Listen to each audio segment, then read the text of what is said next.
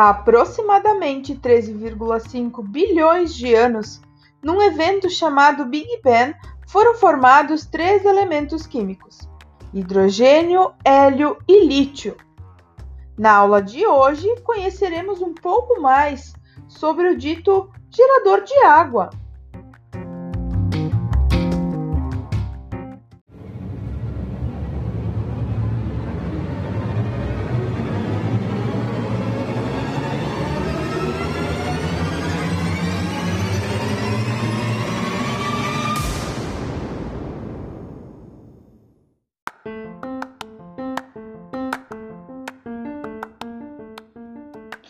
Olá, alunos! Aqui quem vos fala é a Prof. Verônica Finimundi, licencianda em Química pelo Instituto Federal de Ciência e Tecnologia do Rio Grande do Sul, Campus Feliz. Sem mais delongas, vamos para o nosso assunto de hoje: hidrogênio!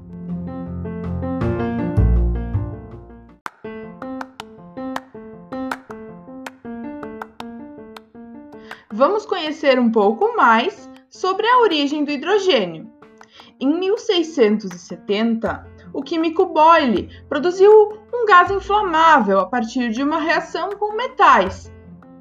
Em 1766, esse gás foi estudado pelo químico e físico Henry Cavendish. E então, esse foi descoberto o gás hidrogênio. Essa palavra de, deriva do grego hidro, água, e gen, gerador. Por isso, gerador de água.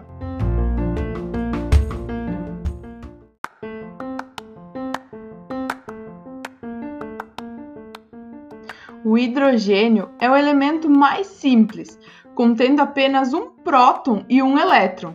Ele pode existir sem nêutrons é um elemento relativamente abundante no universo.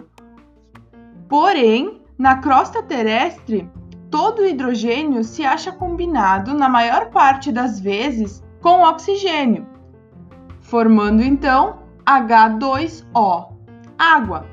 A molécula de hidrogênio é tão leve que, quando liberada, ela rapidamente sobe para os níveis mais altos da atmosfera e acaba se perdendo pelo espaço.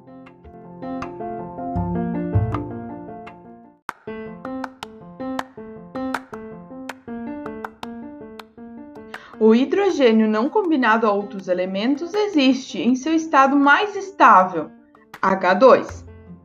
Essa é a combinação de dois átomos de hidrogênio por uma ligação covalente. Então, H2 é uma molécula.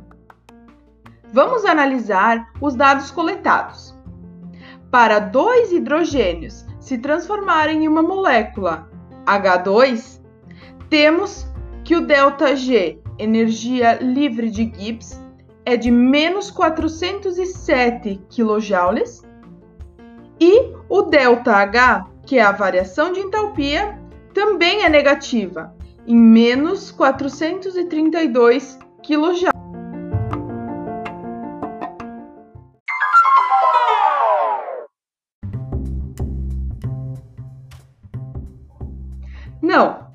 Pois se quisermos desfazer essa ligação covalente muito estável, teremos de aplicar uma quantidade de energia muito alta.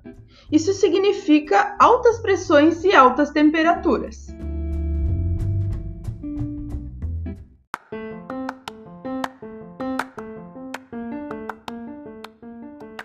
ΔG e ΔH negativos indicam uma reação espontânea e exotérmica.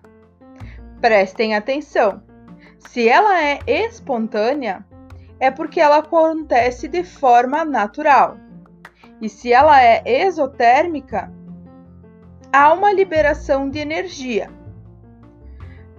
Sabendo que essa produção de hidrogênio acontece nos astros como o Sol, então concluímos que há uma grande liberação de energia quando temos a formação de hidrogênio.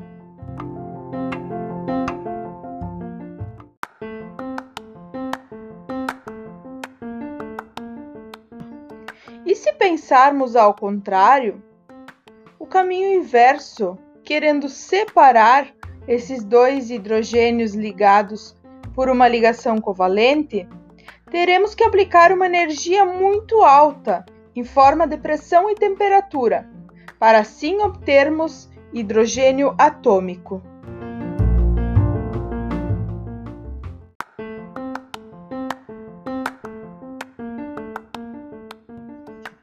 As formas de obtenção do hidrogênio podem ser realizadas de alguns processos básicos. Vamos conhecê-los? Por exemplo, uma reação de simples troca de ácidos com metais. Uh, podemos citar o alumínio metálico reagindo com ácido clorídrico e, numa reação de simples troca, produz cloreto de alumínio e gás hidrogênio. Uma reação com hidretos e água, Uh, por exemplo, o hidreto de sódio reagindo com a água, que forma hidróxido de sódio e gás hidrogênio.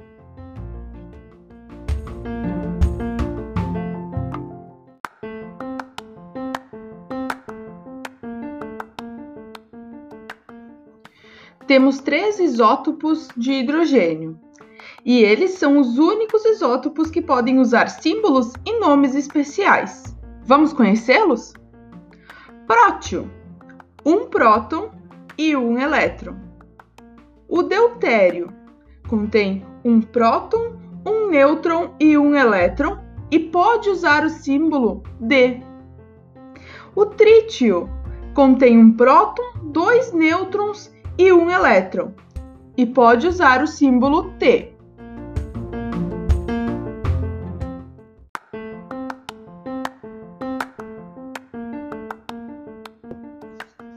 Vejamos como os compostos com hidrogênio são formados. O hidrogênio forma mais compostos do que qualquer outro elemento. E entre esses compostos temos números de oxidação mais 1 e menos 1. Tudo isso depende da eletronegatividade do elemento no qual o átomo de hidrogênio está ligado. Lembrando que o hidrogênio é muito compatível com diversos elementos da tabela periódica.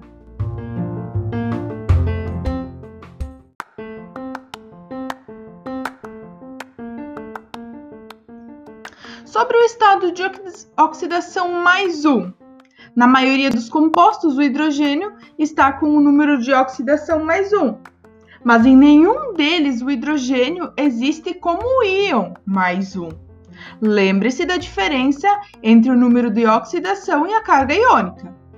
Esse fato é ilustrado pelos compostos binários, como o ácido fluorídrico, o ácido sulfúrico, entre outros. Se separarmos o hidrogênio, que tem um elétron, do flúor, que tem sete elétrons, e eles estão em uma ligação covalente, quando a gente tentar separá-los, a tendência é de que o elétron do hidrogênio seja mais atraído pelo núcleo do flúor, dando esse número de oxidação mais um.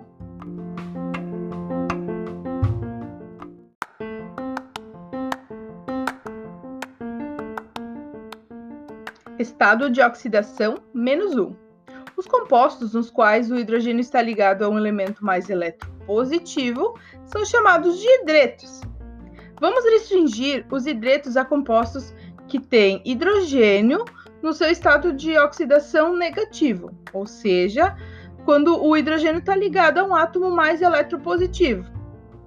Um átomo de hidrogênio pode receber um elétron para preencher o orbital 1s, ficando normal, ele é 1S1, quando ele está preenchido, 1S2, resultando num íon hidreto H-. Isso ocorre com elementos altamente eletropositivos, como os metais alcalinos, alcalinos terosos, exceto o berílio e o magnésio. Esses hidretos podem ser preparados pela composição direta dos elementos a temperaturas extremamente elevadas.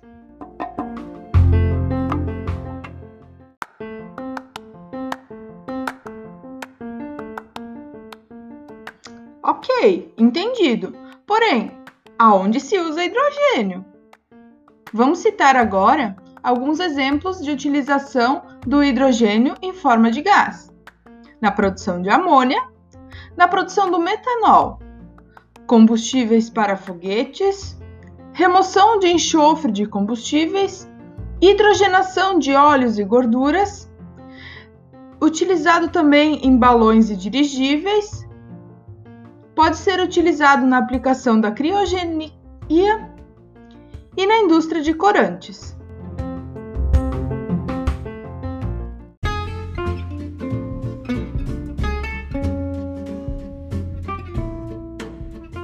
Agora vamos para o resumão desta aula. O hidrogênio é o elemento mais abundante do universo, porém na Terra ele encontra-se ligado a outros elementos.